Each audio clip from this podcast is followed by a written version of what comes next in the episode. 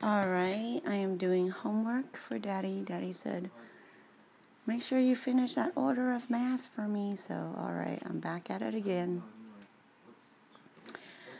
Order of Mass. We can go with USCCB.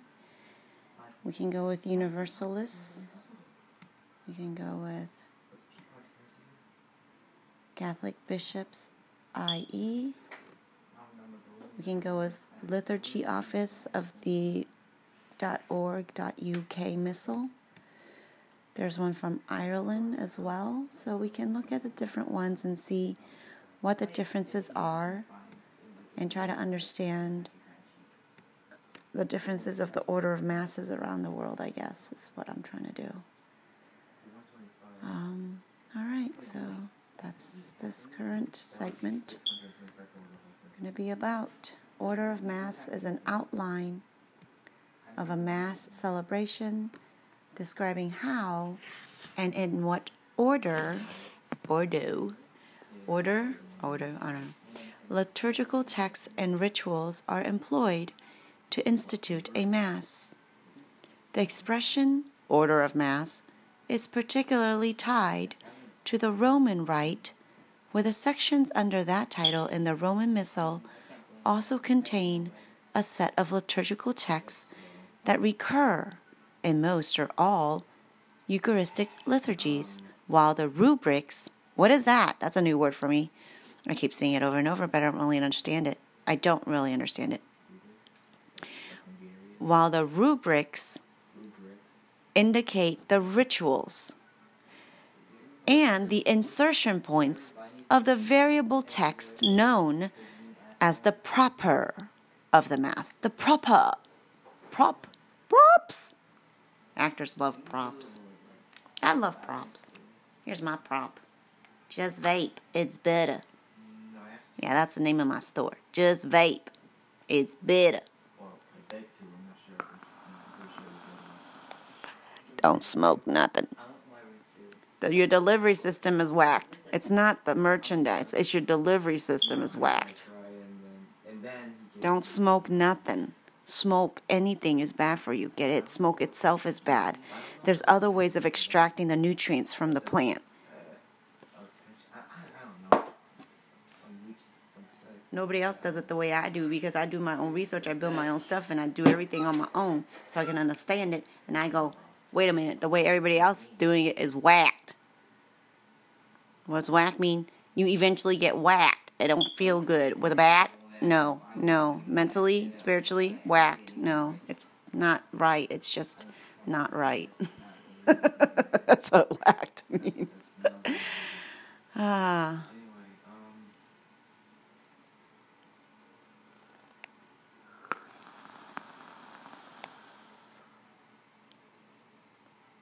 Having been virtually unchanged for many centuries, the Roman Catholic order of Mass changed decisively after the Second Vatican Council. That's what the whole church hubbub is over right now. The whole Church Vatican Council, Novus Ordo. I don't know what that's all about, but whatever. I just know it's a big thing. Other Christian, right? Like it's the only big thing, please. There's too many big things. Oh, we got news, do we? Yes, we do. Plan B. Plan B. The one has many plans, A to Z. We're on Plan B now. Awesome.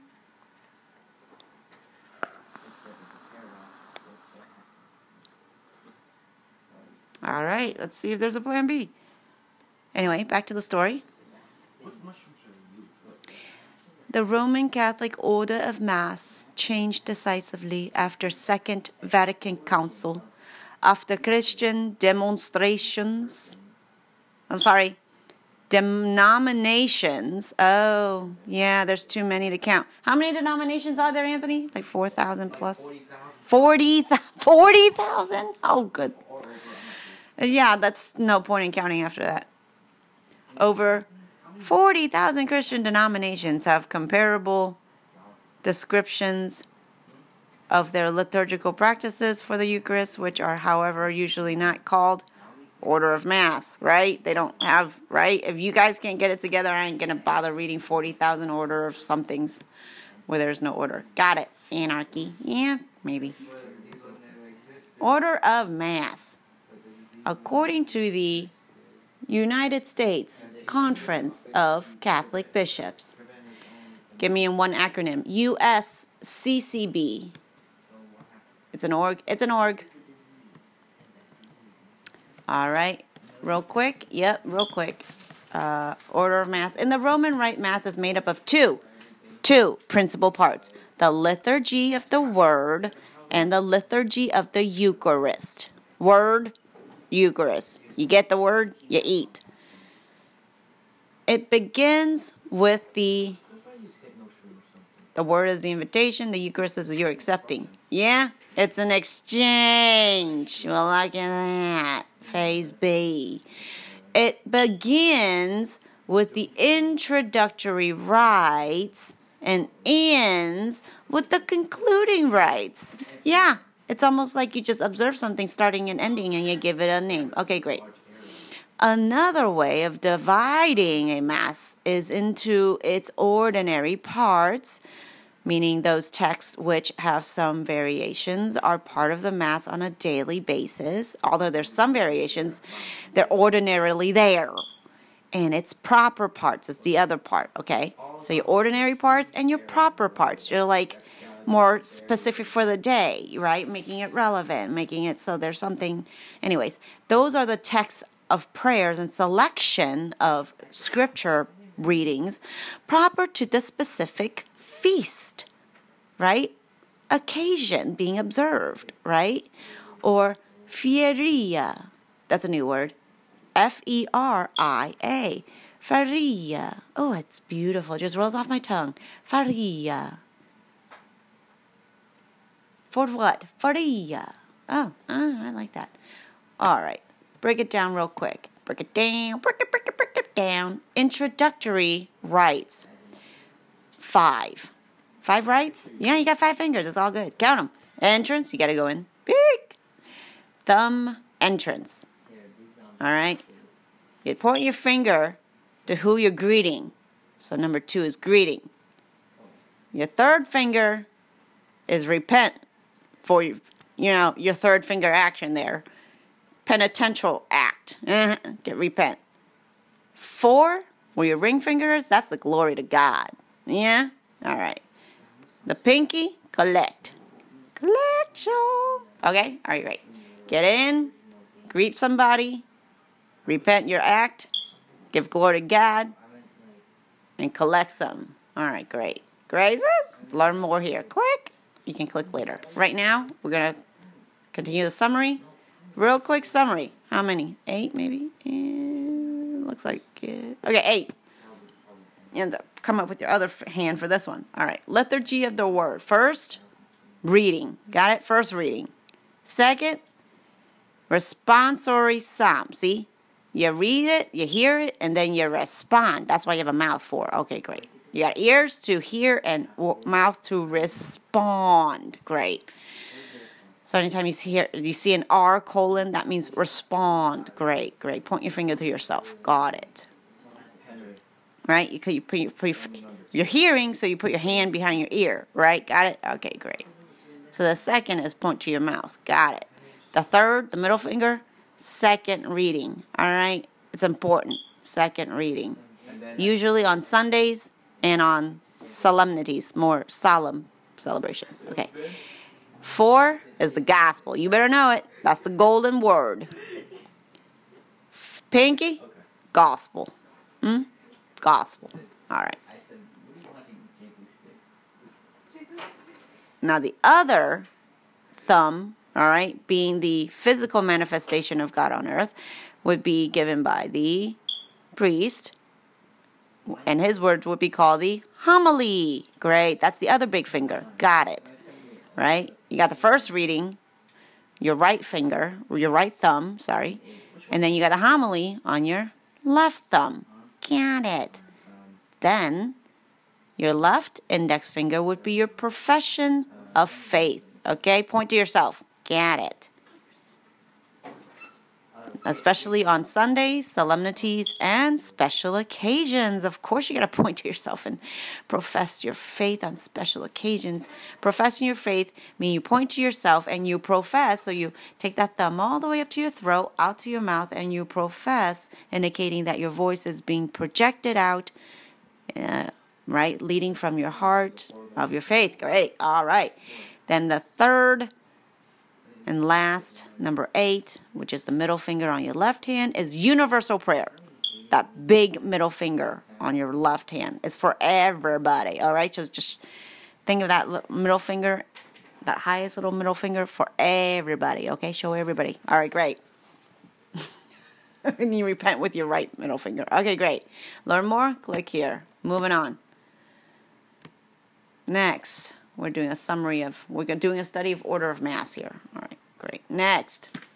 Next section is the liturgy, the other part, right? Liturgy of the Eucharist. You care enough to listen and take a neat and not come in the door? Eucharist. Charity, okay? C H A R. Char. All right, what do we have here? One, two, three, four, five, six, seven, eight. Okay, another big eight for you. In the middle third one, that's going to have a little little something something there too. Five something somethings. All right. Number one, presentation of the gifts. Right? You bring your little gifts, if you were on an iPhone, you would text gift, G I F T, and you would have a box emoji or a little heart shaped emoji with ribbon tied around it, you know, because you took the time to, you know, wrap it and make sure it's secure and you know, make sure that heart is, you know, been band aid over for his sacrifice, his passion, you know. And you tied a boat around it to make sure it's it was, you know, nicely done. You did it with your heart, you know, how pretty, and you took time to fluff it out, and you know, presentation. In the preparation of the altar, you got to prepare the place. It's right, clean it up, dust it off, wipe it down, clean it, get it ready. Make it nice and pretty, like you're ready to get your, you're throwing a dinner party. You got it right. Come on, mama. Come on, mama. Make it pretty. All right. Then two, you pray over your offerings. It's kind of like when you go into the house and you present your gifts, you say something to the person you're giving it to. So you're going to pray over those offerings. And then three, the Eucharistic prayer. Now, this is special. This is where the five little something somethings come from. One, your preface, your preface, right? Your introduction. Then your greeting, which is your main message, which is give glory to Him, which is holy, holy, holy, right? Who is He? Holy. Three. Three holies. Get it? You're greeting all three. Great. You're right. Who are you talking to, right? Holy, holy, and holy. There you go. Third, first half of prayer, including consecration. Okay. So you pray. So you're going to, you know, say your spiel. Then you have the mystery of faith. Then you listen. Right? It's a mystery because you don't know. So if you don't know, you should, you know. Okay. How do you say that? I forgot. Close la boca. Okay, good enough. The boca, boca, boca. Okay, mystery of faith. Right, everybody listen silently. I know they look like they're sleeping, but they're not. They're just listening, meditating. Then you listen to, right? And then we have the second half of the prayer, and then ending with doxology. So those are your little five something somethings right there, okay? This is nice. This is nice, right? Nice and simple. All right, fourth fourth thing of the eighth. Okay. The Lord's Prayer, right? How did he he told us to pray. So we're going to do the easy way. Just do it just like he said to do. Our Father who art in heaven, right? Awesome. Then you did everything you need to do. You heard, you, you chatted, you you right, got the update, you, you praised, you worshiped, you sang, you partied. Okay, great.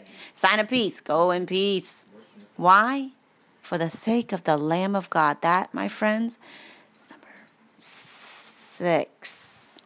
Lamb of God. Six. Okay? Six. Got it? Communion. That's seven. All right? You want to appreciate it? You got to take it. You got to take it. With him. Everything he did, you do it with him. Go ahead. Eat me. All right. I'm with you. You got to say thank you. Closing prayer. Prayer after communion. Okay, sit there and you talk to God on your own. Because sometimes it's beyond words, people. That's pillow talk. It's beyond words. All right. Next, you want to learn more, you can click there. But next, concluding rites. What do we conclude with? Three simple things, you know, optional announcements, additional greetings and blessing. Oh, yeah, you, you don't want to miss the greeting and the blessing. Yeah, you got it, right? Okay. Because then it's the dismiss- dismissal. So we have a formal dismissal to let you know, okay, it's really over now. Okay, we're done. right? Okay, so concluding rites is like P.S. Here, all right, all right. The, the, the, the solid, I love you, you know, goodbye. And then the, okay, bye. All right, okay. So each part, there's a learn more, but that was the table of contents summary. All right, you want to dive into the God's words deep? You can do daily readings, listen podcasts, watch our videos, blah blah blah. All right, cool. All right, thank you so much, United States Conference of Catholic Bishops. I will see if I should click on each one of these. All right. Danger not experienced since World War II. In a chilling warning, Russia says the West arming Ukraine will cause a global collapse. Suddenly, the possibility of World War III no longer seems so far fetched. Even before the Russian invasion of Ukraine, Father Livio said that Our Lady had announced the reign of Satan has already begun. She says the devil wants war and hatred. Director of Radio Maria, Father Livio explains to the Italian magazine, The Daily Compass, the present times according to Our Lady's messages in Medjugorje. Father Livio says we have now entered into the historical turning point prophesied by the Queen of Peace. He says, We have entered the time of the Ten Secrets. Hear the important words from the interview with Father Livio Fanzaga. Satan's plan has already been implemented, the false religion of man who has replaced God's rules for the world. The world is now under the rule of Satan, so this is the time of the great spiritual battle that prepares for the triumph of the Immaculate Heart of Mary. Terrible things will happen. Everyone will have to decide whether to entrust themselves to God or not. Eternal salvation is at stake. The cult of Mother Earth is one form of false religion. It's terrible and ridiculous. Our Lady has told us directly Satan's plan from the beginning. The plan of Satan is the construction of the world without God, the replacement of Christianity in the West with false religion, a humanitarian religion, a true anti-Christic imposture, of which the Catechism of the Catholic Church also speaks. It is a world, as Our Lady said, with no happiness, no future, and no eternal salvation. Humanity has put itself in God's place, the worldly powers are all under this false religion. Satan has everything in his hands, the financial world first of all, as well as politics and the mass media. On March 25, 2021, Our Lady pronounced a sentence she had never said before Be more united with God. Satan reigns and wants to destroy your lives and the planet on which you walk. In the past, she had warned that Satan is strong and never sleeps. She had given three terrible messages about modernism, a way in which Satan diverts us and puts us within his reach. But now she says dramatically Satan reigns. It is a very heavy, very strong statement. It means that Satan has already achieved his goal mm. greed, pride, and hatred reign in hearts. Our Lady has her own plan, and she has told us that if we return to her Son, resume prayer, mm. fasting, keeping the commandments, our prayers would be heard and our petitions answered. This is true conversion. One must abandon sin, abandon idolatry. We must repair our apostasy and return to the true faith. This is the path of the prodigal son. This is absolutely necessary. As Our Lady said to the visionaries, there is a battle between her son Jesus and the devil.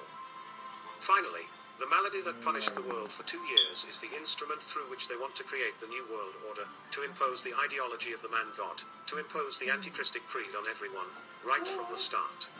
There are clear signs that Satan now reigns. First, The world was changed by the global epidemic, and now, with war between Ukraine and Russia, the world is hurtling towards a dangerous abyss. We have indeed entered the time of the secrets. Our Lady says the only way out is by returning to God. Our Lady is calling. God bless and thank you for watching Mystic Post TV. That's the latest as of a few hours ago. And, or I don't know what time it was, but here's another Ever one. being challenged on your faith, pray in your heart, God. Here's the newest one. If people ask you, Oh, what happened? Trying to load too much stuff here. Hold on. Save your giants. Uh, I can't do live grotto right now. I have to do. questions are debating Catholicism, pray in your heart, God, strengthen the gift of confirmation. If you're fearful, pray to God, strengthen the gift of my sacramental confirmation. It's there in you. You have to stir up those graces. The Holy Ghost. Why be your first target? And also, I want to take this moment to say, you hear me say, find a traditional Latin Mass. And all during Lent, I'm saying, go to Latin Mass for the six Sundays of Lent. If you're not a Latin Masser, you don't go to Latin Mass, you're not traditional Catholic, I challenge you to go for six Sundays during Lent. I might have to do Latin Mass. And a lot of people misunderstand. They say, Taylor hates. Like read the whole Latin Mass. No, not that at all. I love you. I don't want your teenagers to be put in the situation that we just saw in this morning. I don't want you to go into confession and confess a sin, and then they, the priest say, "Well, that's not really a sin. Those are just urges, or those are just feelings, or we don't believe that anymore as, as a Catholic Church." I don't want you or your children to do marriage prep and be taught to perform contraception. Yes, I have spoken to two or three couples who actually were taught to use contraception while doing marriage prep in the Catholic Church. Yeah, that's no good. Yes. You really don't want that stuff stuck When in they you. challenged it, they said, "Well, I thought we're not supposed to Horrible. do contraception." Like, well, Nurse there's stories. NFP, but if NFP fails, that's why you have contraception. What? There's a whole culture of laxity and cheesiness. Oh, I saw this. Let me put it on the screen. I thought this was this is just the I'm humor. trying to find some good um, music here. Hold on. Since it's a Friday in Lent, Ooh, this I looks saw nice. this on the internet. I was going to share it with you. It's just kind of fun. Look at this. Catholics be like, I'm fasting, right? You got the fries, you got the fried calamari, the fried catfish, and all that, right? All right. Let's do better, Let's do better, you guys. Let's do better. There's laxity. There's wanting to be cool, wanting to be fit in. Let's make our churches look modern. Let's make our CatholicBishops.ie art look content modern. Let's make our Mass. investments look modern. Let's make everything like doom, doom, doom, doom, doom, doom, banana. Banana. Banana man.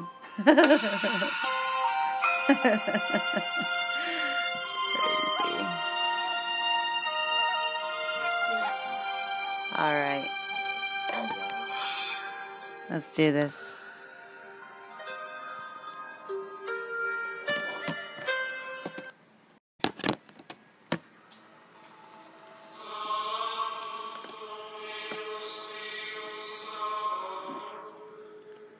Introductory rites. Introductory rites. The Mass begins with entrance chant and song. The celebrant and other ministers enter in procession and reverence the altar with a bow, a bow, and a kiss. The altar is a symbol of Christ at the heart of the assembly and so deserves this special reverence. Beyond special, Holy of Holies all make the sign of the cross in the name of the Father and of the Son and of the Holy Spirit. and the celebrant extends a greeting to the gathered people in words taken from Scripture.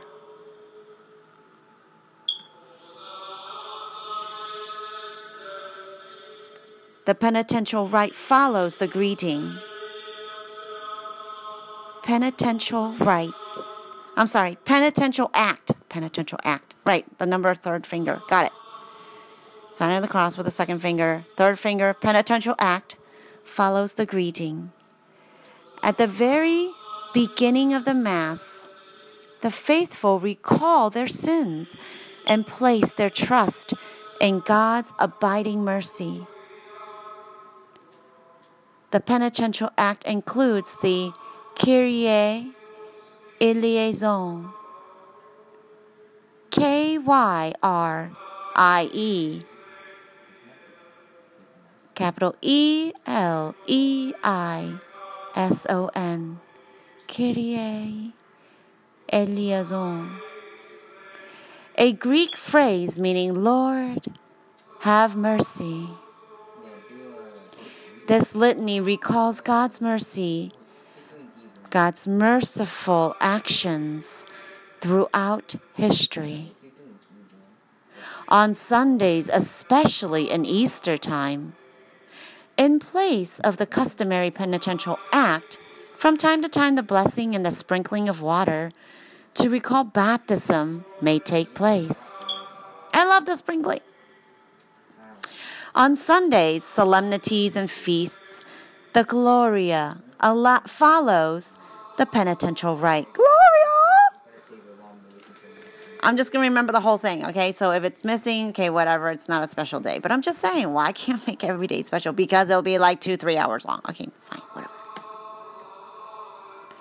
The Gloria begins by echoing the proclamation of the angels at the birth of Christ. Yeah, that's the baby. I, I gotta go.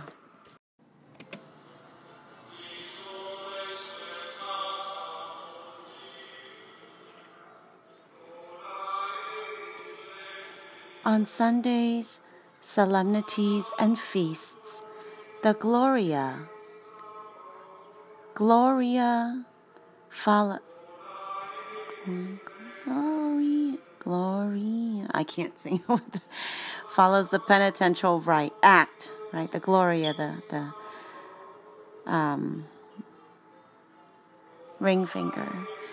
The Gloria begins by echoing the proclamation of the angels at the birth of Christ. Glory to God in the highest.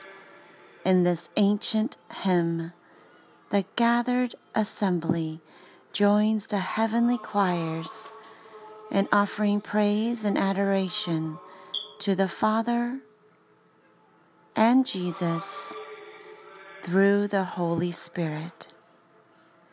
The introductory rites conclude with an opening prayer called the Collect, the Pinky. The celebrant invites the gathered assembly to pray, and after a brief silence, proclaims the prayer of the day. The collect gathers the prayers of all into one and disposes all to hear the Word of God in the context of the celebration.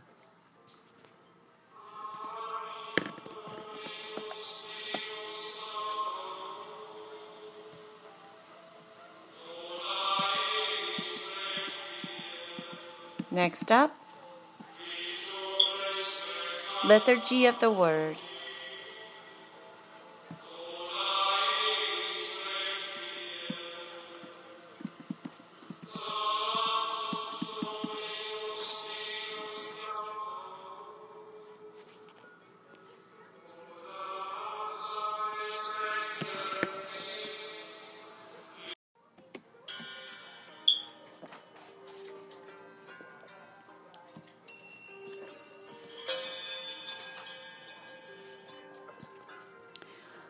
Most of the liturgy of the Word is made up of reading from Scripture.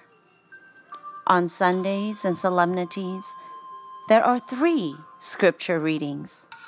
But during most of the year, the first reading is from the Old Testament, and the second reading is from one of the New Testament letters. During feast, during Easter time, the first reading is taken from the Acts of the Apostles, which tells the story of the church in its earliest days. The last reading is always taken from one of the four Gospels.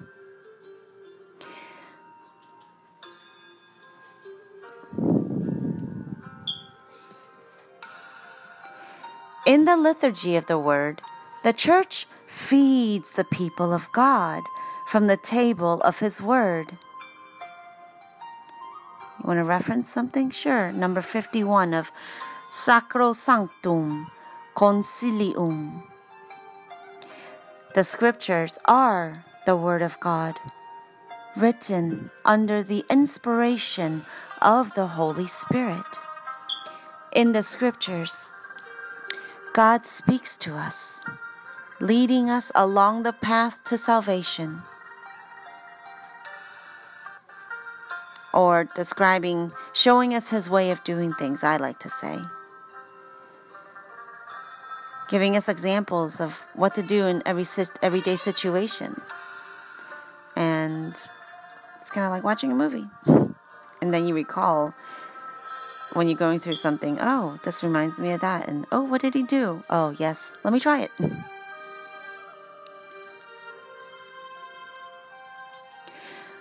Next, the responsorial psalm, right? So the first is his word. Next index finger is point to myself, responding. I we like to sing it. Um, I unless you have a very terrible voice like me. The responsorial psalm is sung between the readings. The psalm helps us to meditate on the Word of God. It's more feeling, you know, more meditating. The high point of the liturgy of the word is the reading of the gospel. Because the gospels tell of the life of the ministry and preaching of Christ. It receives several special signs of honor and reverence. The gathered assembly stands stands as a right outward devotion to hear the gospel. I don't have to tell you I respect you, I can show it. And it is introduced by an a, a because sometimes you know you like fall asleep because it's so comfy, and so you need like the church, ex- the church yoga, the up and down. stand, sit, kneel, sit, stand, sit, kneel. the gathered assembly stands, right? That stretch, oh, get yourself together, breathe, right? Get that attention back up. To hear the gospel, and it is introduced by an acclamation of praise. Apart from Lent, that acclamation is Alleluia. Breathe, right? Alleluia. Derived from a Hebrew phrase meaning praise the Lord. The deacon, a deacon, or if a deacon is not present, a priest, reads the gospel.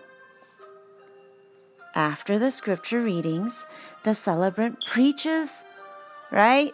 The middle, the, the ring finger. No, no, the, the, the right, right thumb. No, left thumb, left thumb, left thumb. Preaches the homily.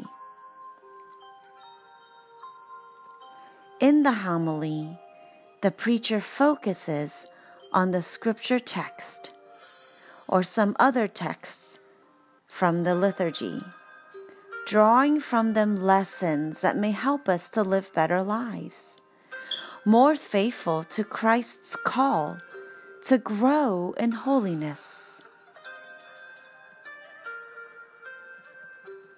In some Masses,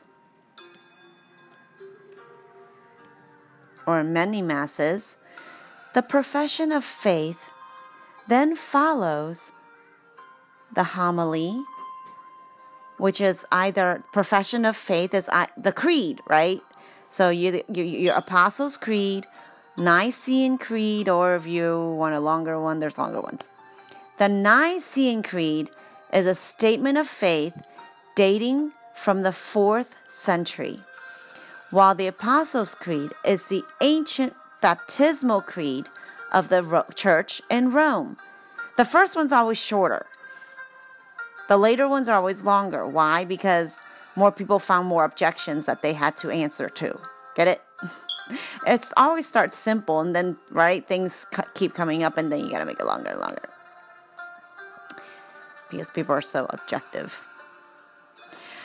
If baptismal promises are renewed from a formula based on the Apostles' Creed, that takes the place of the creed.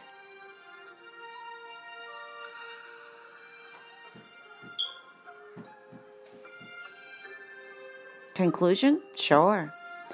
The liturgy of the word concludes with the universal prayer, also called the prayer of the faithful. The gathered assembly intercedes with God on behalf of the church the world, and themselves, entrusting their needs to the faithful and loving God. What is the universal prayer? And what is the Nicene Creed? Sure, why not? We'll be right back. Yes, in fact, there's six additional information on the liturgy of the word. Number one, consubstantial with the Father. Click here. Number two, hearing the Word of God. Click here. Number three, coming soon, preaching resources. Coming soon. Number four, proclamation, proclaiming, proclamation of the gospel by the lit by the laity. That's us. Five. The lector at Mass. What does that mean? Click here. Six. The universal prayer. Prayer of the faithful. Yeah, all right. Let's start with consubstantial with the Father. What does that mean? Because that would be in the Nicene Creed. Yeah, let's read that first. And then there's also Sacro Sanctum Concilium number 51. All right.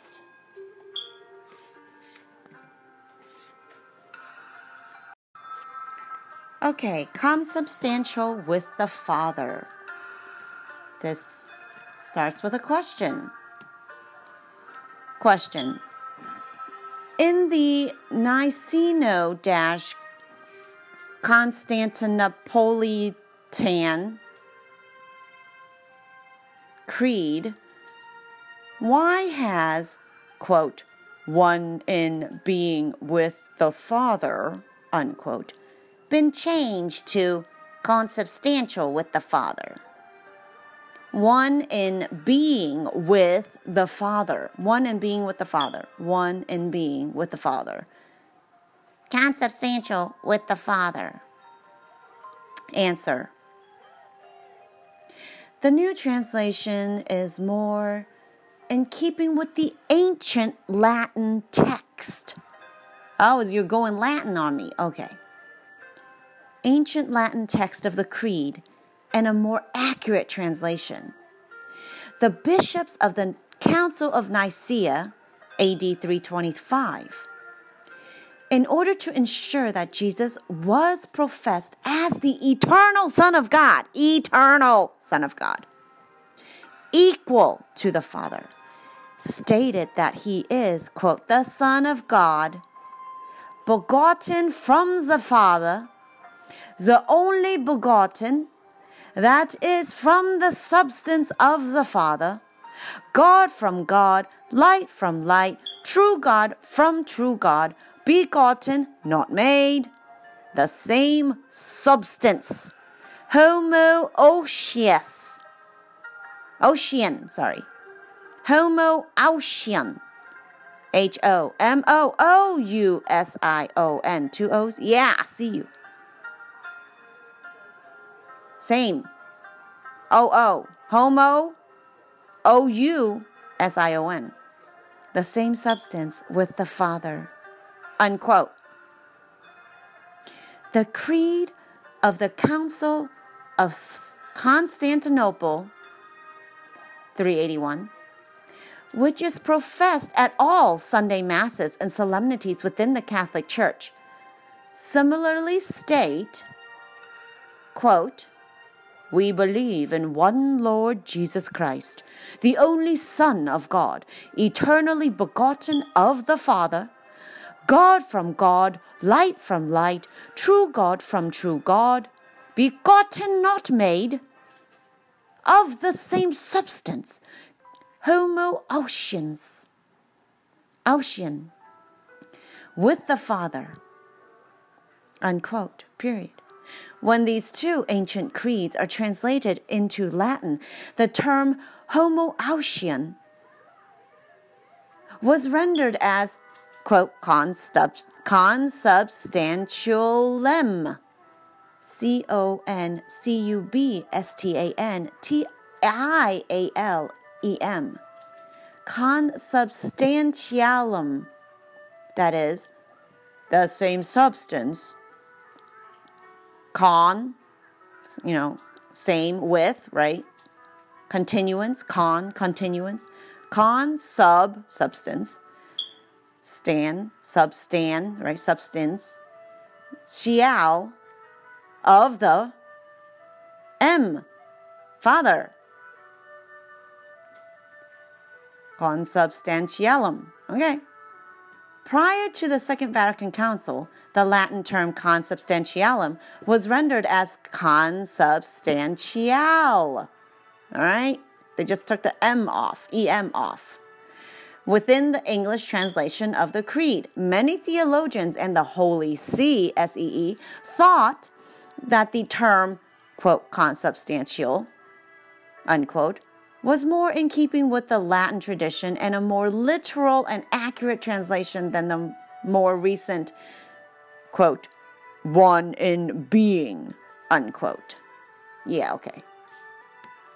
One in being versus same substance of the Father. Yeah, okay, whatever. Just understand the meaning, right? All right. More, it's a litany. Litany means a whole list explain one word. in many applicable contexts.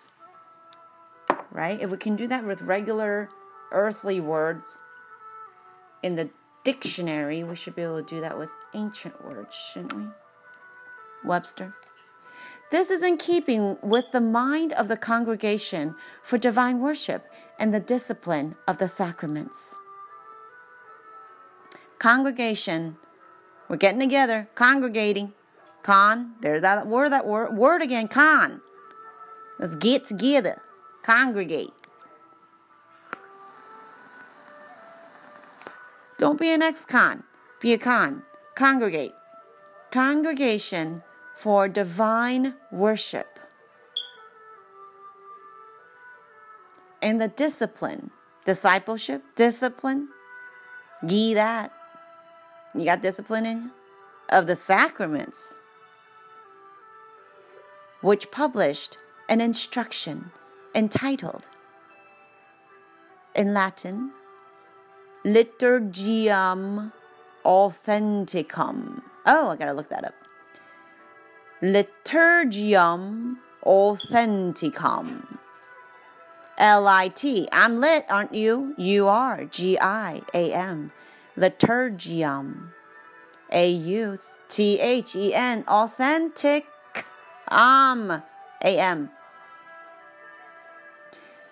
It stated, quote, certain expressions that belong to the heritage of the whole or of a great part of the ancient church, as well as others that have become part of the general human patrimony, are to be respected by a translation that is as literal as possible. Yeah, you gotta respect the paternity. You gotta put that father name in there. Yeah, it's all good. Same as. Unquote, number 56. All right. Liturgium authenticum. Okay, that's the next thing. End of in end of constantial with the Father. Liturgy I am, authentic I see I am. Liturgium authenticum is an instruction of the Congregation for Divine Worship and the Discipline of the Sacraments, dated 28th March 2001. Ooh, for the new century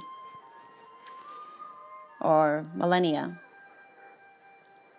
This instruction included the requirement that in translations of the liturgical texts or of the Bible, quote, the original text, insofar as possible, must be translated integrally and in the most exact manner, without omissions or additions in terms of their content and without paraphrases or glosses, any adaptation to the characteristics or the nature of the various vernacular languages is to be sober and discreet. I don't like this flute music.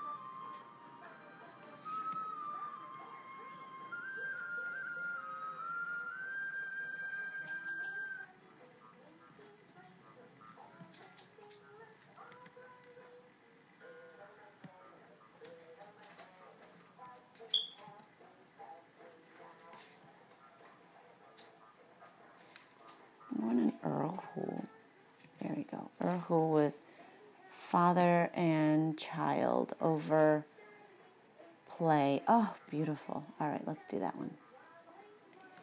Congregation for Divine Worship and the Discipline of the Sacraments via Vatican.va.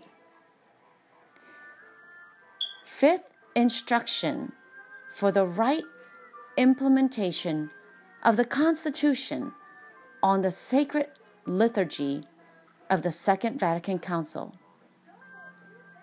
It is Article 36 of Sacrosanctum Concilium.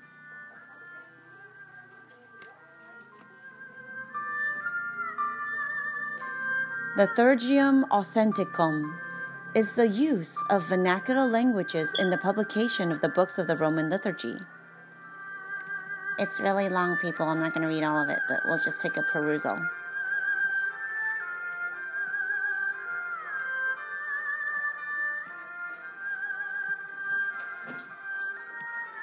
The number one, the Second Vatican Council strongly desired to preserve with care the authentic liturgy which flows forth from the Church's living and most ancient spiritual tradition, and to adapt it with pastoral wisdom to the genuineness of the various peoples, so that the faithful might find in their full conscience, conscious,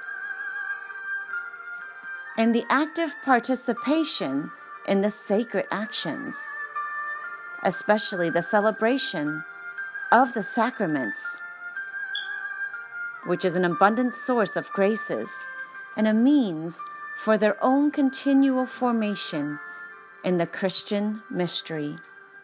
See footnote 1.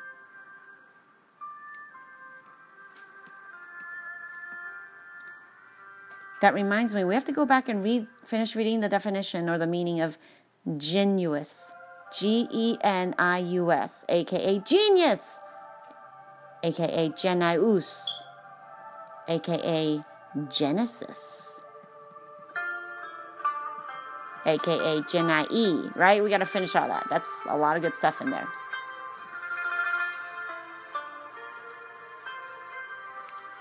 Number two thereupon there began, under the care of the Supreme Pontiffs, the great work of renewal of the liturgical books of the Roman Rite. A work which included their translation, footnote number two, into vernacular languages with the purpose of bringing about in the most diligent way that renewal of the sacred liturgy, which was one of the foremost intentions of the council. That's why they got together. It's all about the word. Why else do we live and breathe?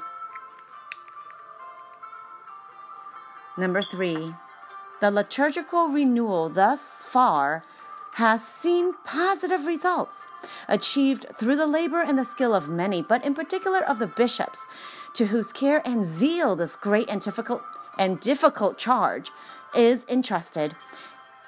Even so, the greatest prudence and attention is required in the preparation of liturgical books marked by sound doctrine, which are exact in wording, free from all ideological influence, and otherwise endowed with those qualities by which the sacred mysteries of salvation and the indefectible faith of the church are efficaciously transmitted by means of human language to prayer and worthy worship and offered is offered to God the most high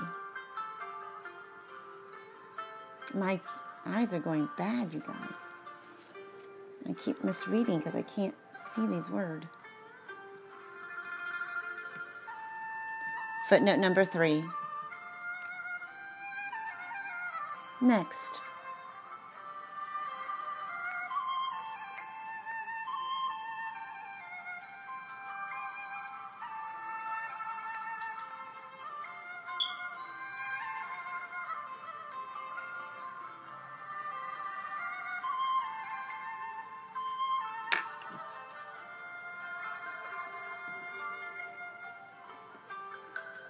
Number four. The Second Vatican Ecumenical Council, in its deliberations and decrees, assigned a singular importance to liturgical rites, the ecclesiastical traditions, and the discipline of Christian life proper to those particular churches, especially of the East, which are distinguished by their venerable antiquity, manifesting in various ways the tradition received through the fathers from the apostles. See footnote 4.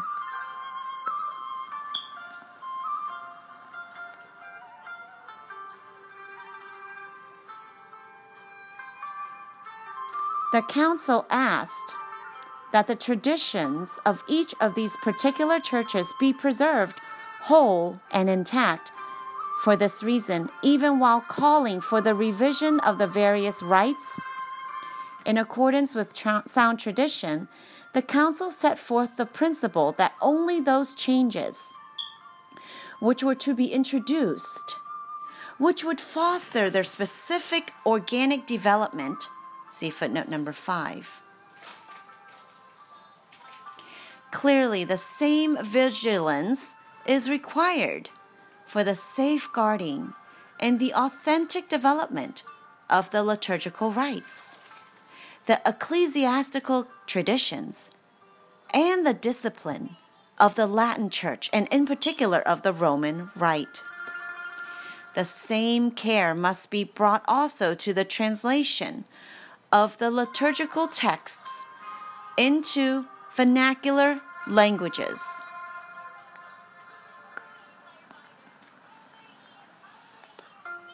Vernacular just means the language of the people, the local people, right? Right, right.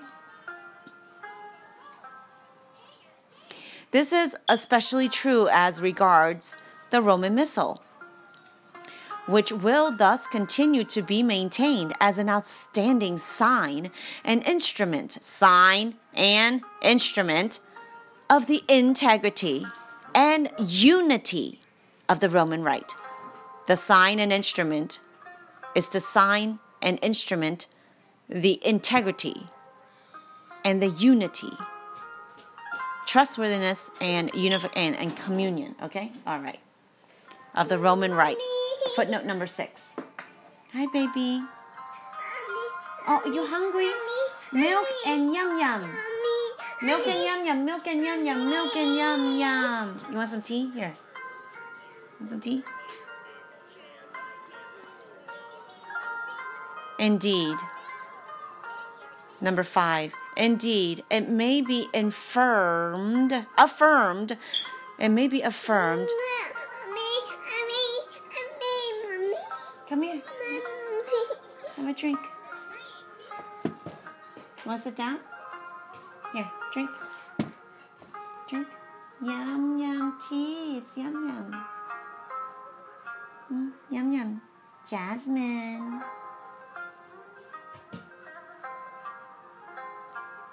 Okay. 饮茶饮茶，敬杯敬杯。Indeed, it may be affirmed that the Roman Rite is itself a precious example and an instrument of true enculturation. For the Roman Rite is marked by a signal capacity for assimilating into itself spoken and sung texts. Right? You want to be able to assimilate into itself spoken and sung texts, gestures, and rites derived from the customs and the Janaus of diverse nations, in particular churches. Why? Because the Janaus of any religion, if you trace to the root of it, which I have, and as many as I could, because there's languages I don't understand. Hey, baby, don't stick your hand in it. Hey. I found that the root of all these religions leads straight back to God, the one and only, and it's in writing, all the way back to Noah. Yeah, people, I'm calling it. Let's continue. Gestures and rites de- derived from the customs and genaius of diverse nations and particular churches. So our job is to show every religion how we're really one at the same root. That's the that's the impossible mission here. Both Eastern and Western. So let's forget about all the tits for tats in the middle of history, you know, and keep blaming future generations for the sins of past generations. Can we just get together, understand, get past all the CRT and racism and all this other made up crap to diver, di, di, diversify us, div, divide us because we they know that a house divided cannot stand. And so you cannot say we're all we're all with Jesus, but we don't love each other. We're not brothers. Well, then that that that, that you're not a disciple of Jesus. I'm sorry, that's not His word.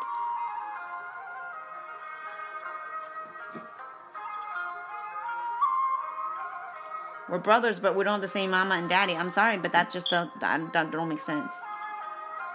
Gotta get it together, people.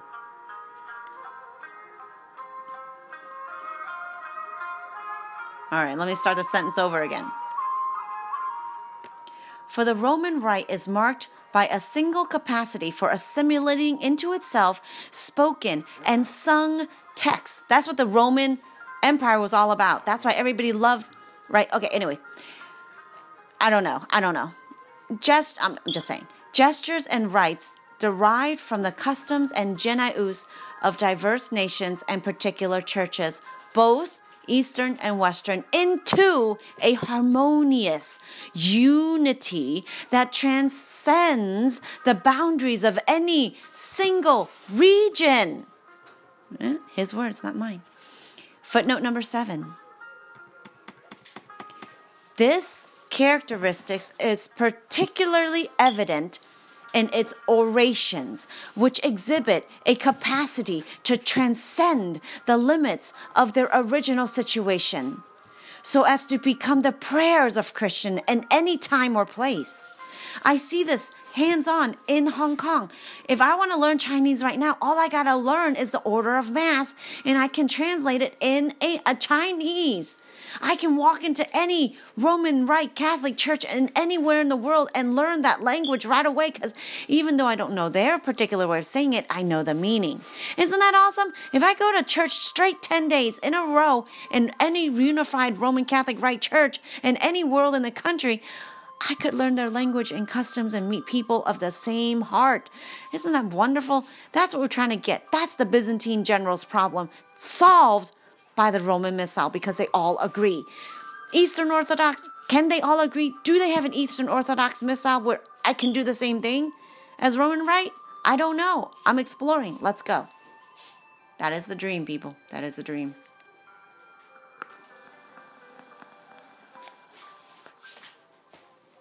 In preparing all translations of the liturgical books, the greatest care is to be taken. I mean, nothing stopped these people from translating in Hong Kong. No matter how many times they had to move from bombs aiming at their old destinations. I mean, this is during World War II. Every time they try to translate something, you can see that so coincidentally, that happens to be war in the area. It's crazy. Look it up. I'm like, what the heck is going on? I'm telling you.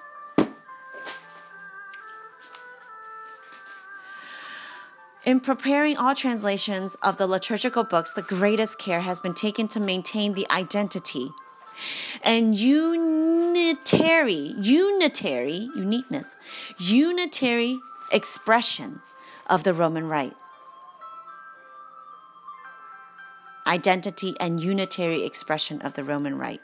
Greatest care has been taken to maintain it. You need to know your identity. Your ID, you want an ID? Here's our ID. Here he goes consistent, not, right? Okay. Footnote number eight. You want to see more about that? Footnote number eight. Not as a sort of historical monument, but rather as a manifestation of the theological realities of ecclesiastical communion and unity. We got to manifest it. We got to make it into real. Make it real. Show me not just theories in your head. Ecclesial, yeah, you gotta look. We gotta look at that word for sure. Okay, ecclesial communion, not just any communion, and unity. See footnote number nine. The work, the work. Okay, right? Need work. Faith without works, I said. The work of what? Inculturation. I see culture in there. Inculturation. Nation, culture, in. Okay enculturation, period. The work of enculturation. What do you want? What is that? Enculturation, of which the translation into vernacular languages is a part, is not therefore to be considered an avenue for the creation of new varieties or families of rites. On the contrary, okay, not new varieties. It should be recognized that any adaptations introduced out of the cultural or pastoral necessity thereby become part of the Roman rite, right? It's like you're bringing in new people. You got to consider the them as people and are to be inserted into it in a harmonious way.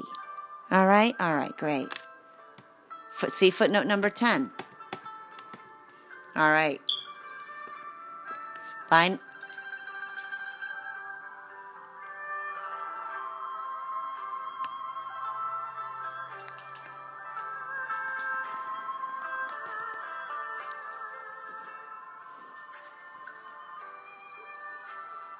Formosa. Formosa. That guy looks like Tony Jaa. Item number six. Ever since the promulgation of the Constitution on the sacred liturgy. The work of the translation of the liturgical text into vernacular languages, as promoted by the Apostolic See, S E E, has involved the publication of norms. You want normal? What's normal? Here it is norms. And the communication to the bishops of advice on the matter. Nevertheless, it has been noted that translations of liturgical texts in various localities stand in need of improvement through the correction or through a new draft. Hello? Constant improvement, constant work, right? Life. It keeps going. Work is not done. History. Let's keep going. Let's keep, right? We're still in the history. His story. See footnote number 11 the Super VC. The omissions or errors which affect certain existing vernacular translations, especially in the case of certain languages, have impeded the progress of the enculturation that actually should have taken place. Consequently, the church has been prevented from laying the foundations for a fuller, healthier, and more authentic renewal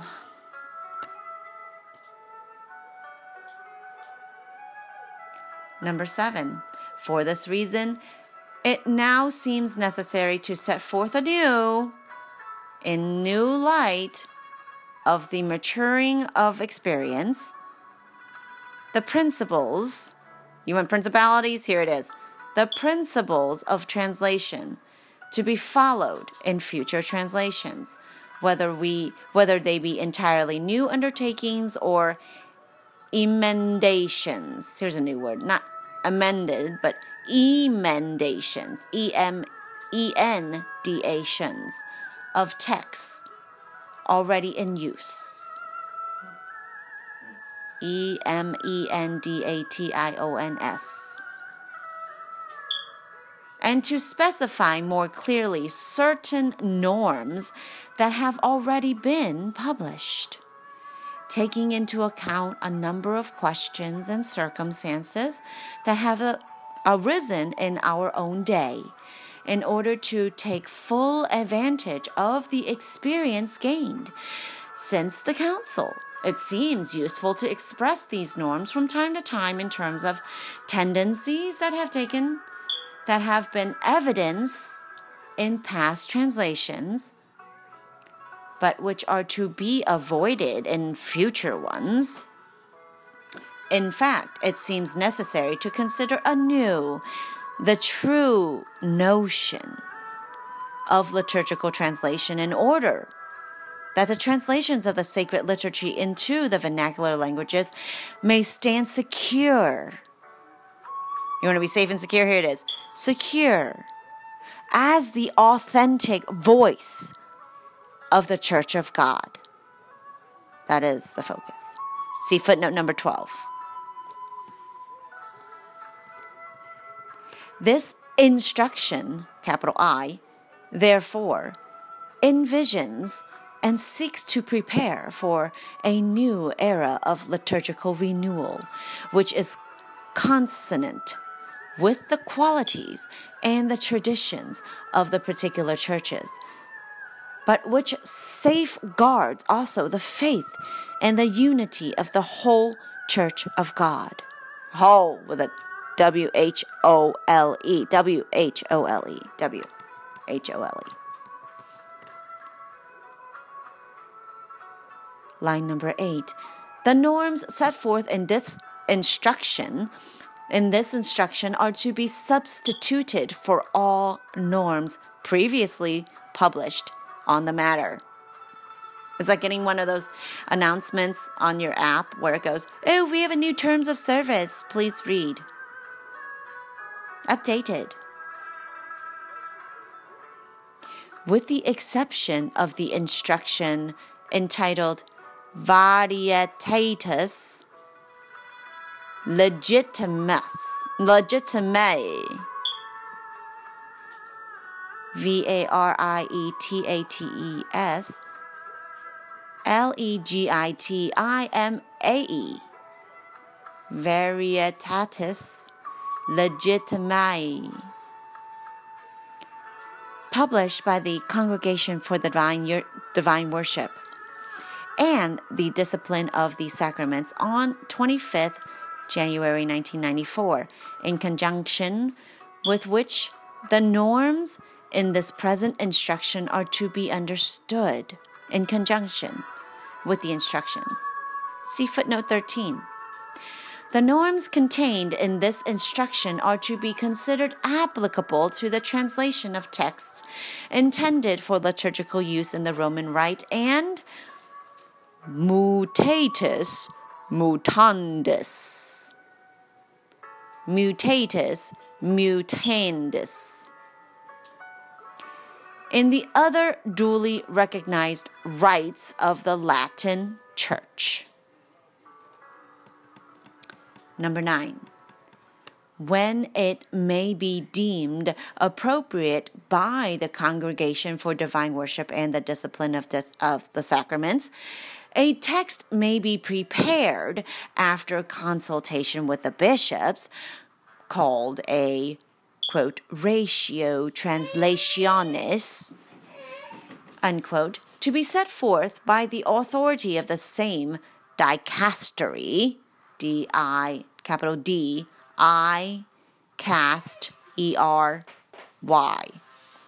Dicastery in which the principles of translation found in this instruction will be applied in closer detail to a given language. This document may be composed of various elements as the situation may require, as such, such for example, a list of vernacular words to be equated with their Latin counterparts, the setting forth of principles applicable specifically to a given language, and so forth.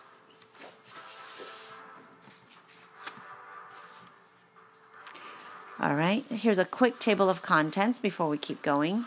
Roman numeral number one on the choice of vernacular languages to be introduced into liturgical use. That's line items number 10, 11, 12, not to be increased too greatly, 13, of the Christian faithful taking part, provided that discord among the faithful be avoided. 14, 15. Recognitio of the apostolic see before the work of translation is to be undertaken in any way. 16.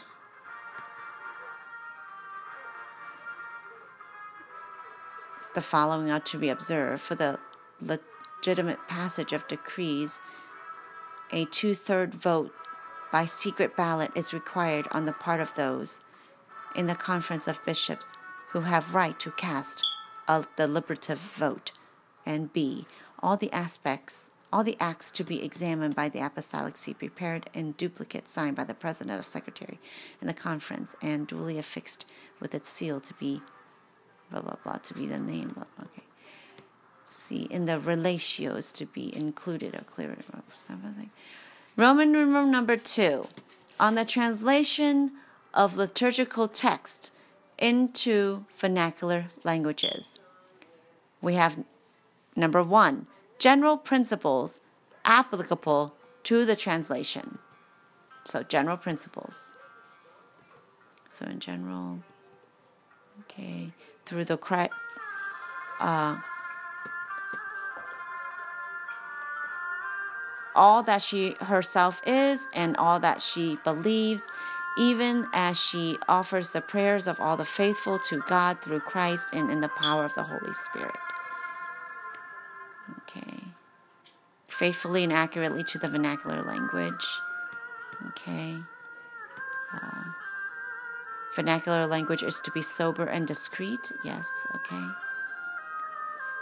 In particular, caution should be exercised in introducing words drawn from non Christian religions. Caution, okay, with the words from non Christian religions, okay. Um, line number 22 adaptations of the text according to Articles 34 to 40 of the Constitution, Sacrosanctum San- Concilium, are to be considered on the basis of true cultural and pastoral necessity. That's just repeating itself. And should not be proposed out of a mere desire for novelty or variety, nor as a way of supplementing or changing the theological context of the editiones typicae.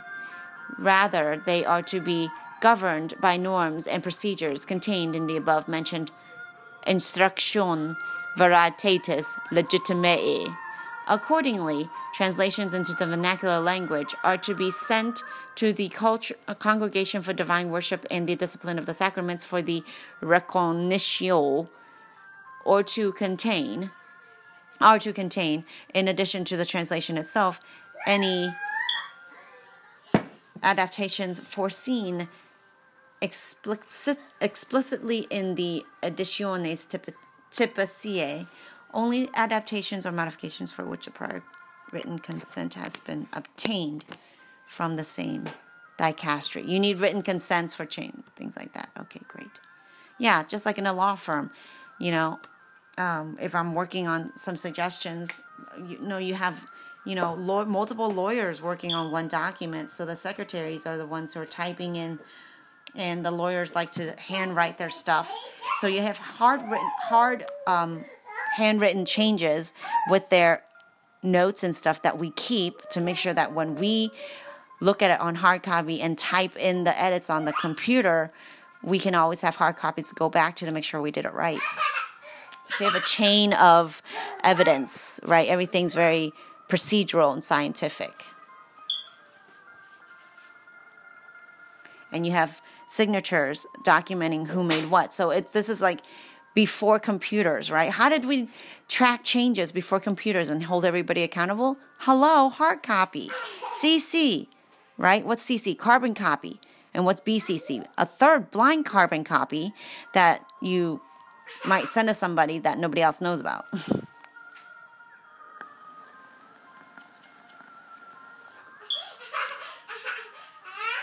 right? Roman came up with law. Law, the legal way, is very organized. Right? That's what we mean by type A, anal. We make sure all your T's are crossed and your I's are dotted.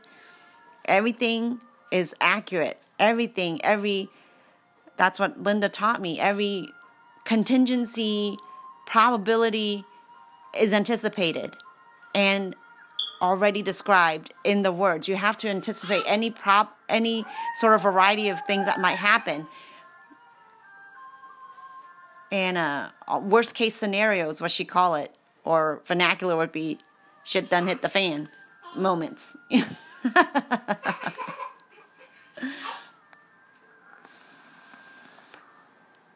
All right. 23. In the translation of texts of ecclesiastical composition, while it is useful with the assistance of historical and or scientific tools to consult a source that may have been discovered for the same text, nevertheless, it is always the text of the Latin entitled Editio Typica itself that is to be translated. So, according to editi- Editio Typica. So, if you want to be an editor, if you want to know how to be an editor, read that. Editio Typica. Whenever the biblical or liturgical text preserves words taken from other ancient languages, as for example the words Alleluia and Amen. The Aramaic words contained in the New Testament, the Greek words drawn from the Trisagion, which are recited in the Improperia of Good Friday and the Kyrie eleison, eleison of the Order of Mass, as well as many proper names Consideration should be given to preserving the same words in the new vernacular translation, at least as one option among others. Indeed, a careful respect for the original text will sometimes require that this be done. Meaning, the whole point is not to just translate Latin into the new language and then the new people doesn't learn anything about the old language. It is to do both. Yeah, we simplified to help you in your own language, but we would like you to learn the original Latin too, so that everything is in the original stem, right? Because the Latin is trying to putting three in one. And then that will lead you to learn those three easier. You see, you go up Uh, the vein of the leaf to get to the trunk, to get to the roots. It's all in one. Travel up the vein, whatever. Vine, divine, divine. It's all good, whatever.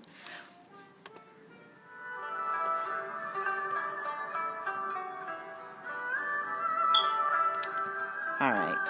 I might have 24. Where are you?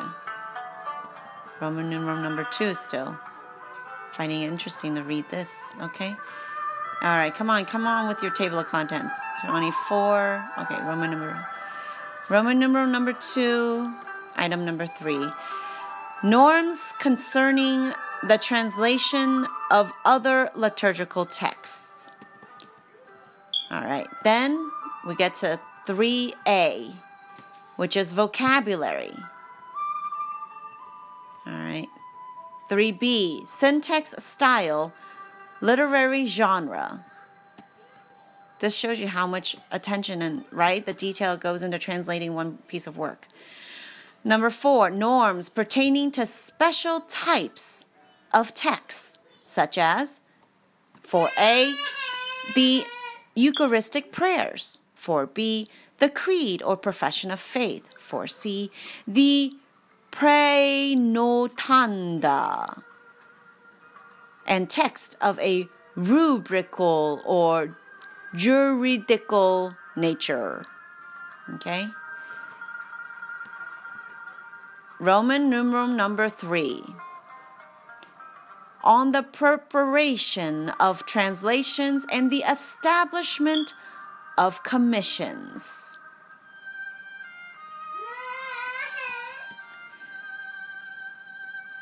Number one, the manner of preparing a translation. Number two, the approbation of the translation and the petition for the recognitio of the Apostolic See.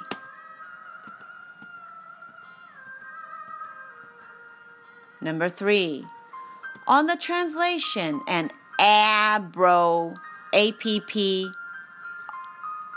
app pro, A-P-P-R-O, B-A-T-I-O-N, A-P-P-R-O. Are you a pro? Are you? Get an app, then you be a pro. Approbation of the sacramental formulae. That's it. Formula with an E at the end. A E, A E. Okay, formulae. All right. Number four.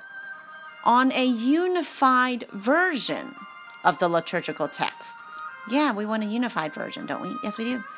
Number five. On the mixed, quote unquote, mixed commissions. What does that mean? Yeah, you're going to find out. Uh, it's going to be a while. Number six, the composition of a of new liturgical texts in a vernacular language. The composition of new liturgical texts in a vernacular language. Right. So once you get all advanced, you want to write something new in your own language. How are we going to treat that? There you go. Roman numeral number four, IV. Yeah, I get some IV in you. The publication of liturgical books. Yeah, how do we handle public? How do I get? How do I publicize myself? Well, we, they have a lot to say about that. It's all one long thingy. Roman numeral number five. The translation of proper liturgical texts. All right, you don't want to write your own, you want to translate something? Read the pinky, Roman numeral number V. Keep in mind though, number one. You want to translate? Keep, in keep these in mind. Diocesan propers. What's that? Yeah, find that out. Number one. Number two, propers of religious families. What's that? Yeah, find that out. That that's number two. Number three. No, no, number three. Just two. Got it. Those two propers. Got it. In conclusion, oh great, that was fast. You know what? I'll just read the conclusion because it's really short. In conclusion, approbation granted in the past for individual liturgical translations remains in effect even if a principle or criterion has been followed which differs from those contained in this instruction. Nevertheless, from the day on which this instruction is published, a new period begins for the making of emendations or for undertaking anew the consideration of the introduction of vernacular languages or idioms into liturgical use, as well as for revising translations heretofore made into vernacular languages. 132. Within five years from the date of publication of this instruction, the presidents of the conferences of bishops and the supreme moderators of religious families and institutes, institutes equivalent in law, are bound to present to the congregation for divine worship and discipline of the sacraments in integral pl- an integral plan regarding the what is this music? I'm sorry, I don't like it.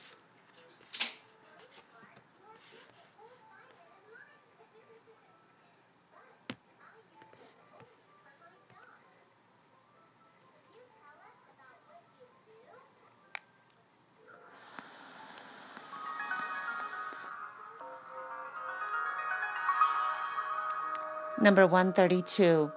Within five years from the date of publication of this instruction, the presidents of the conferences of bishops and the supreme moderators of religious families and institutes, equivalent in law, are bound to present to the Congregation for Divine Worship and the Discipline of Sacraments an integral plan regarding the liturgical books translated into the vernacular in their respective territories or institutes.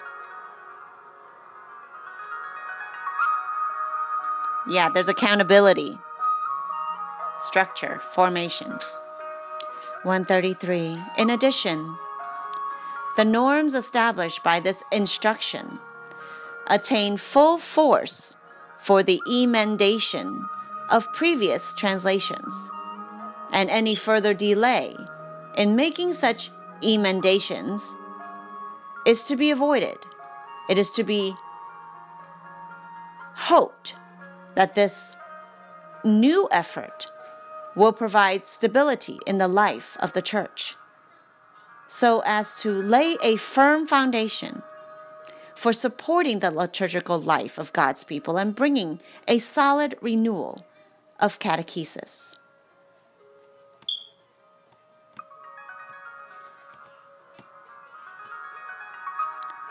And note, and this is in italicized, for the preparation of this instruction by the Congregation for Divine Worship and the Discipline of the Sacraments, in virtue of the mandate of the Supreme Pontiff transmitted in a letter of the Cardinal Secretary of the State dated 1st of November 1st of February 1997 Proct N 408.304 the same Supreme Pontiff in an audience granted to the Cardinal Secretary of State on 20th of March 2001 approved this instruction and confirmed it by his own authority, ordering that it be published and that it enter into force on the 25th day of April of the same year. This is from the offices of the Congregation for Divine Worship and the Discipline of the Sacraments, 28th of March, the year of 2001. Signed,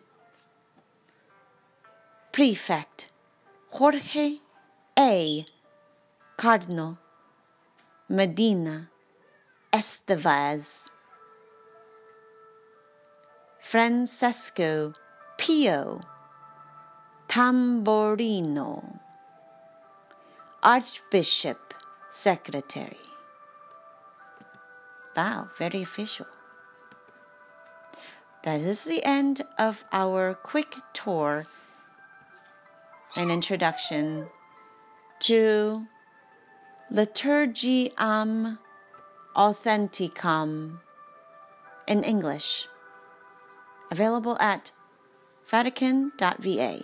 We'll be right back.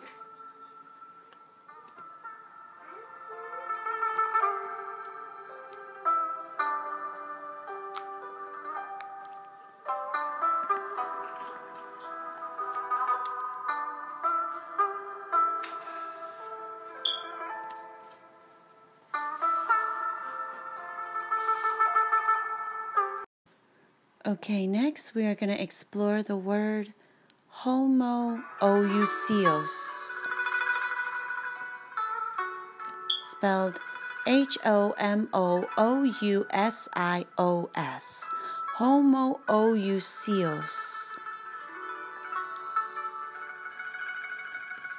Orthodox X Wiki.org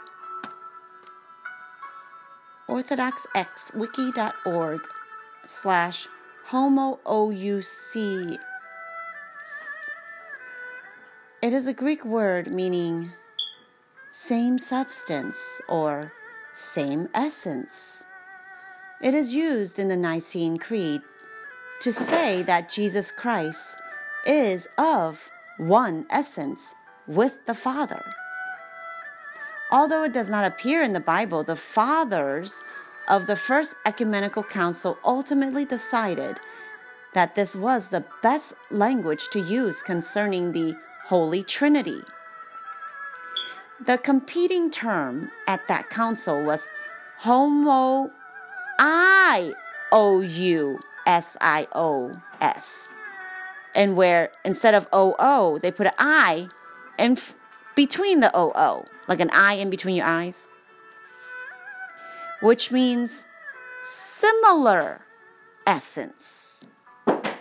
Really? Just putting a little iota in there means similar instead of same? Yeah. It was favored by the moderates among the Arians and the semi semi Arians. Oh, I see. All this goes back to Athanasius and the Arians because of how close these two words are in Greek.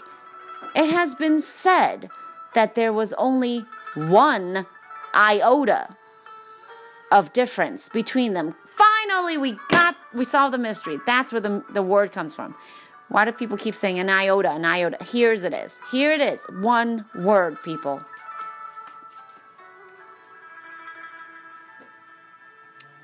All right, that is the end of this definition.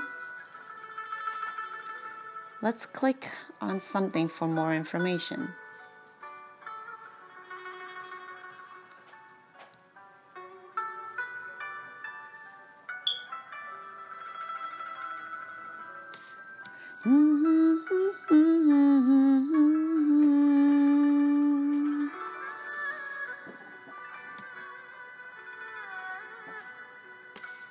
Okay, this is something on Christian history.org, Council of Nicaea 3. Oh, part 3. Let's see what it says.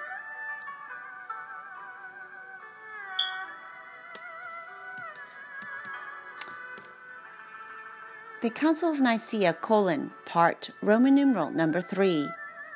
I, I, I. Homoousios. It's amazing how important one word can be. At the Council of Nicaea, that word was homoousios. Seven centuries later, the one word, filioque, F I L I O Q U E, filioque, would create the biggest church split in history. Hey, we're still feeling it right now. What's this new word, filioque? At the bottom of the, the Trinity page, click here. You will find the link to the six page series on the Trinity. Nice, we'll click on that later.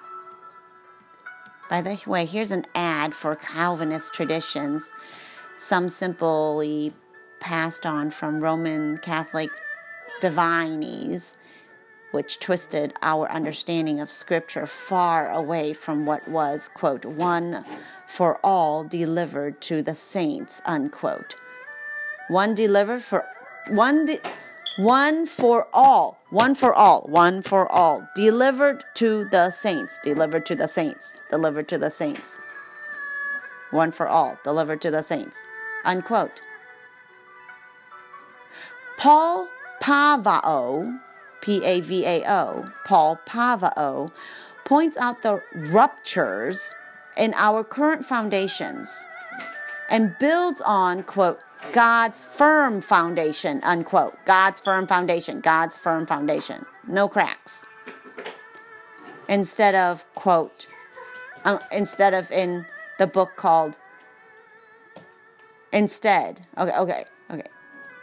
Paul Pavao points out the ruptures in our current foundations and builds on, quote, God's firm foundation instead in his book, Rebuilding the foundations.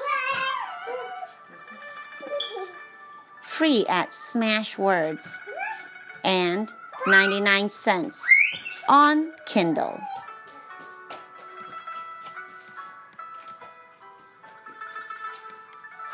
Here's another highlight. The study I put into these articles are result has resulted in a book called Decoding Nicaea.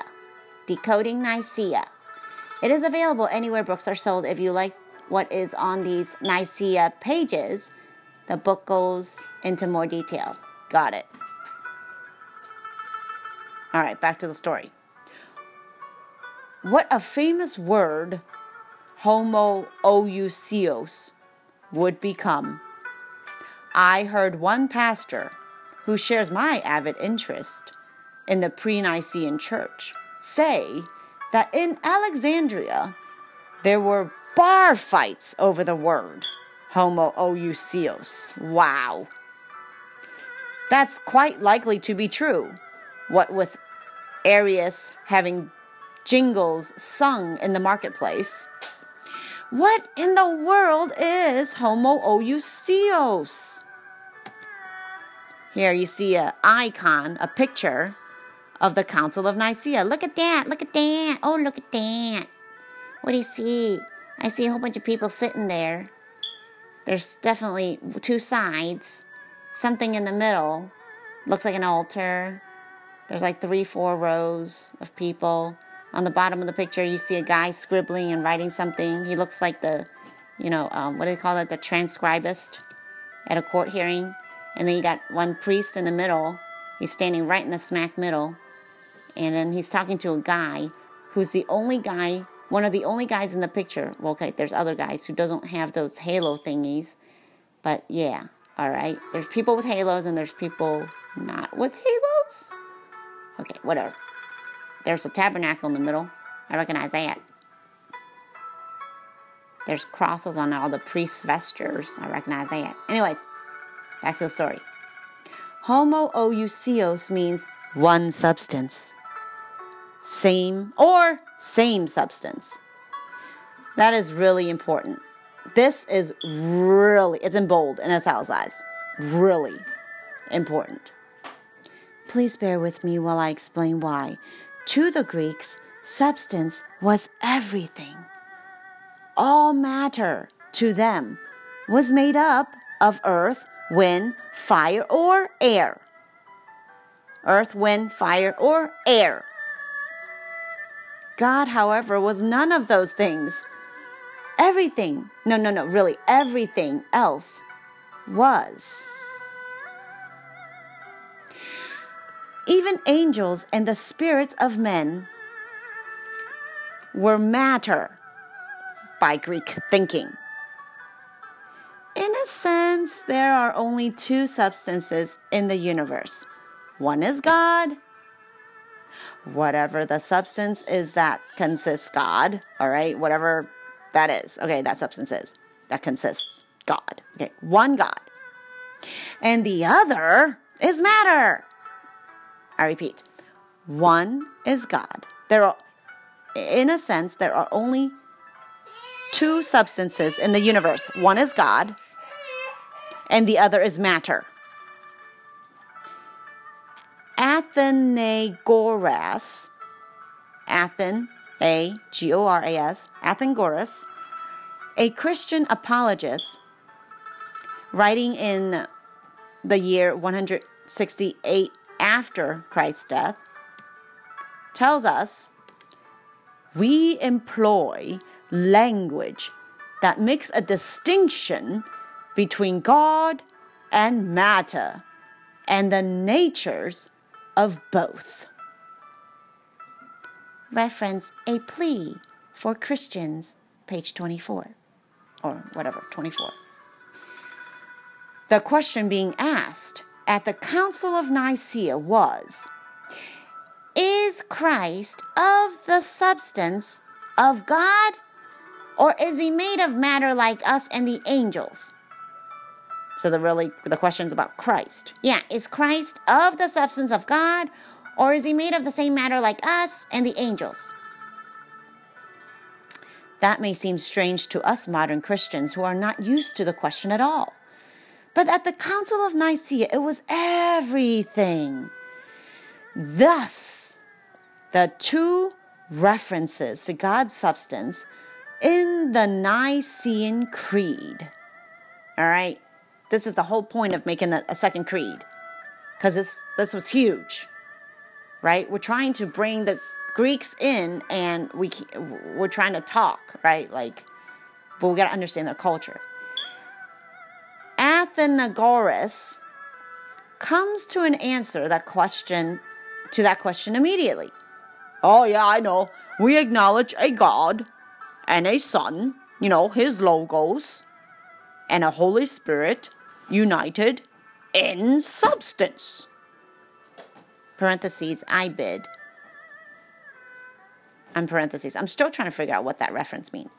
IBID, period. Anyways, you heard this guy, right? Justin Martyr.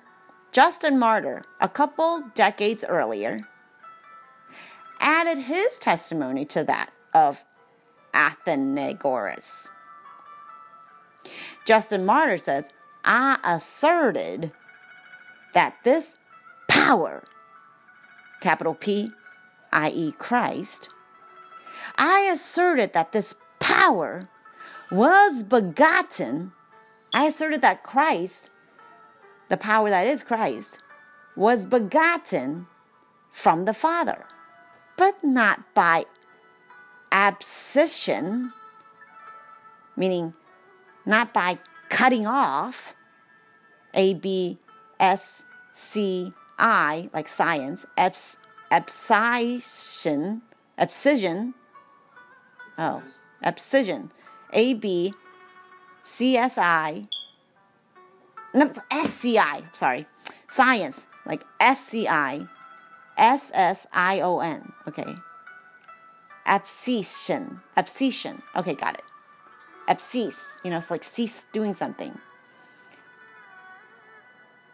Absent, like you got cut off, you got, you know, Like axed, you know, but not by abscission, meaning cutting off, as if the substance of the Father were divided. Okay? Oh, that's from that thing I've been reading, trying to read. Dialogue with Trypho at a Jew, one page, uh, 128. Remember we started reading that? I gotta go back to that. Dialogue with Trypho. Yes, yes, yes. Please don't forget to remind me of that. A Jew. Anyways.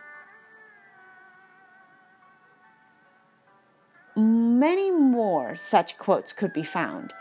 The unity of substance between the Father and the Son, and the distinction between the Son and matter, from which all else was made, is often discussed by pre Nicene Christian writers. So, next section how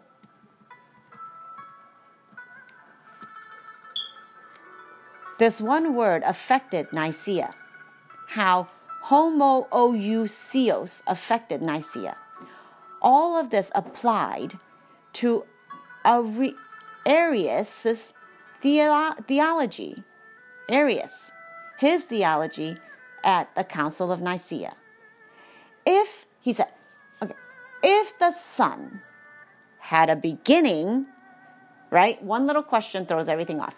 If the sun had a beginning, as Arius was asserting, then he must be made of matter. After all, the substance of God can have no beginning. See, this is where the whole chicken and egg thing comes in. The stupid question. All right. On the other hand, he says, if Christ is of God's substance, then he always existed. You guys are digging too deep, in my opinion, but what else? It seems Arius was confused by the fact that the church taught that Jesus was begotten of the Father, not just here on earth as a man, but in the beginning as the Son of God. All right, before we continue, I'm going to explain this in the best way I can to my kids, which has kind of worked, and explain it to myself as a kid. Video games.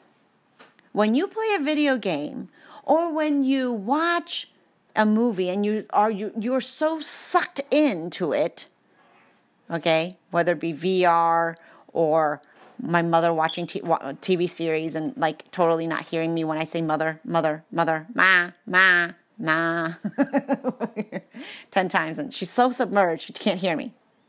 Right? That happens to everybody. And when you finish that TV series, you feel like you just died. you're like, you're empty. You're like, no, the story end here. Right? It's like that. You're playing a video game you see yourself as that character inside that video game, in that environment, in that, right? But when you come back to reality outside into this world, you don't, right? It's like, right? Who wrote that game? Say you wrote it. Say your father wrote it for you and you're playing it. Are you that character? Are you that avatar? Well, say you're trying to talk to somebody who's all who, who doesn't who is who is another avatar inside that game, and they don't realize that they are an avatar inside the game. They don't realize that they're actually your neighbor across the street playing Wi-Fi with you. Say they lost their memory and they got stuck in that game mentally. And you're try- you remember, so you're trying to go into that game, communicate them through Wi-Fi, and tell them, "Hey, by the way, you have a real body outside. Don't forget to pee. You're on Red Bull on high. You're take off that VR for a second. you see what I'm saying? That's the best way I can explain it. Let's let's see how they say it. wow. Do you see what I'm saying, Anthony? Stop being a basement dweller. yes. See that there is a spirit, what we call spiritual, or what we call invisible, or we, right? You, you're so stuck in this, and you don't. You, you're born to parents who knew nothing, that they, they, they didn't realize they're stuck in the matrix, right? You get it? So how are you going to tell somebody who's been born in a born? How are you going to tell a fish who's born in water what air is? You can't. You just gotta like fish them out for a second, and they go, "What is?" right? They're like, "Oh, there's something different out there, ain't there?" Yeah. You can't explain the unknown in terms of what you know, because you don't know. It's in that fourth quadrant of stuff you so beyond what you know, you have no idea that you don't know. You know what I mean? How to explain somebody something to that if they just want to only stick with what they know. This is a problem with my mother.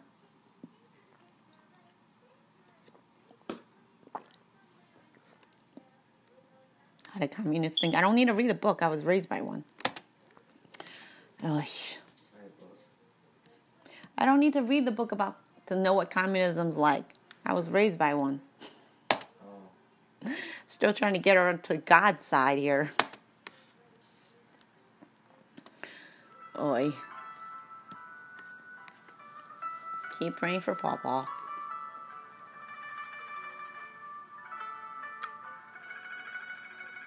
Our Lady of China. I pray for my mother and all Chinese mothers. Oi.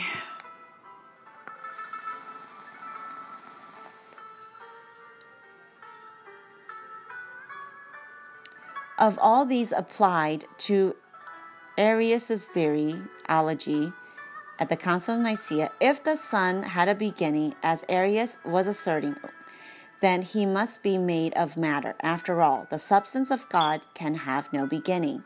On the other hand, if Christ is of God's substance, then he always existed. It seems Arius was confused by the fact that the church taught that Jesus was begotten of the Father, not just here on earth as a man, but in the beginning as the Son of God. See Proverbs chapter 8, verse 22. In the Greek Septuagint verse version used by the early church, it says, quote, "The Lord made me the beginning of his ways for his works." Unquote. Period. The, the Lord made me the beginning of his ways for his works. The Lord made me the beginning, the beginning. The Lord made me the beginning of his ways. Beginning of what? Of his ways. For his for what? For his works.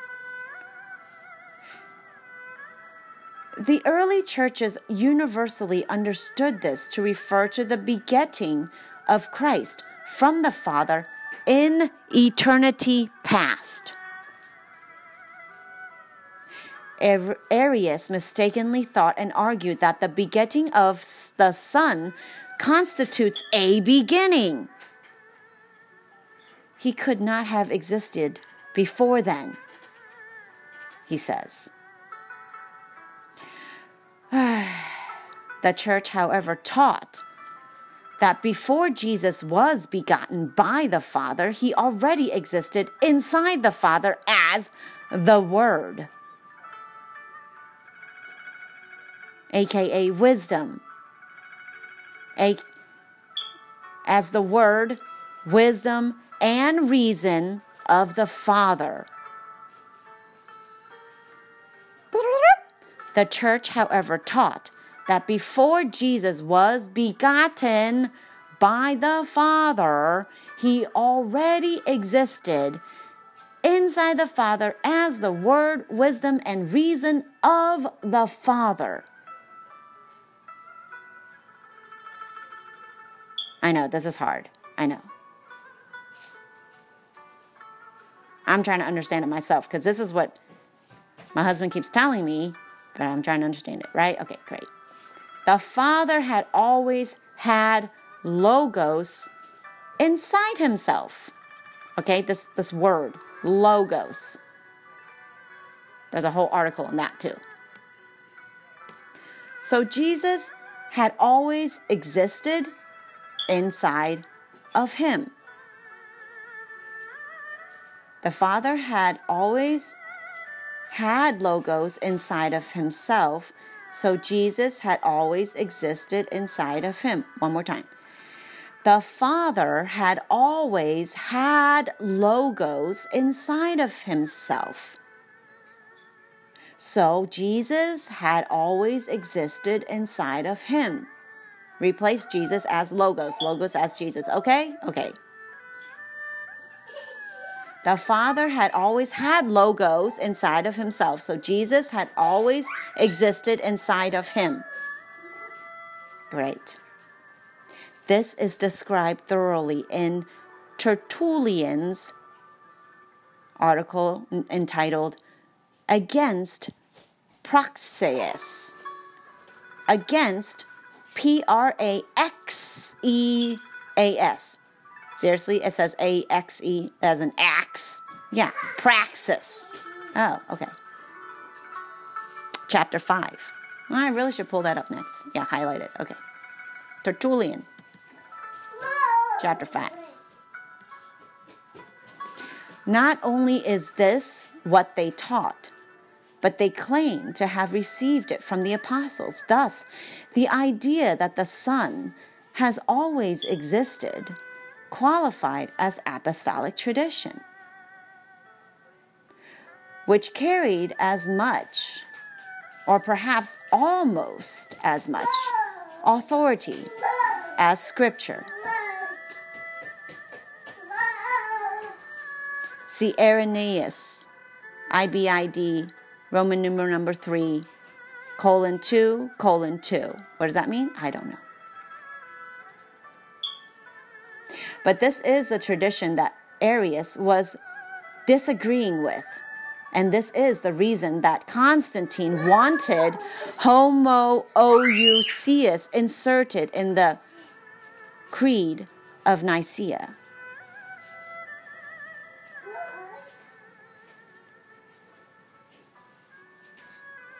I want to. Okay, so homo. I still want to go and before I read more, my question didn't get answered. I want to see the homo iousios versus the homo. Iousios or ousios? Homo iousios or homo ousios? What's the difference? Okay, the iota. The iota. Yeah, let me get an article on that first. That, is that like a Greek letter or something? Huh? Iota? Iota is the Greek letter I. Yeah. So, what does the whole one word, one letter, you see?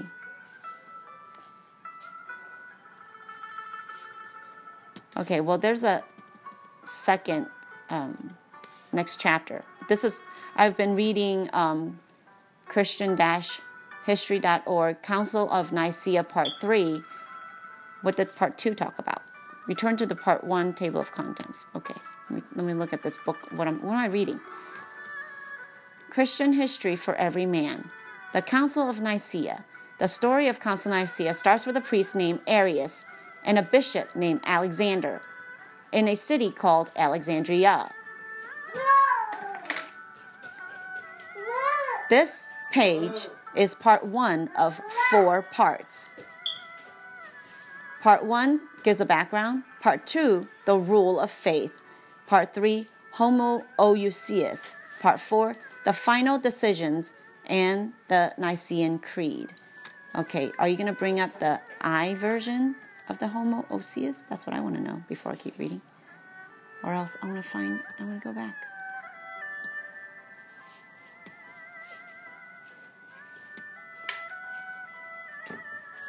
The flames get out of control. The new pope. Okay, maybe I'll, I'll read it. Hold on.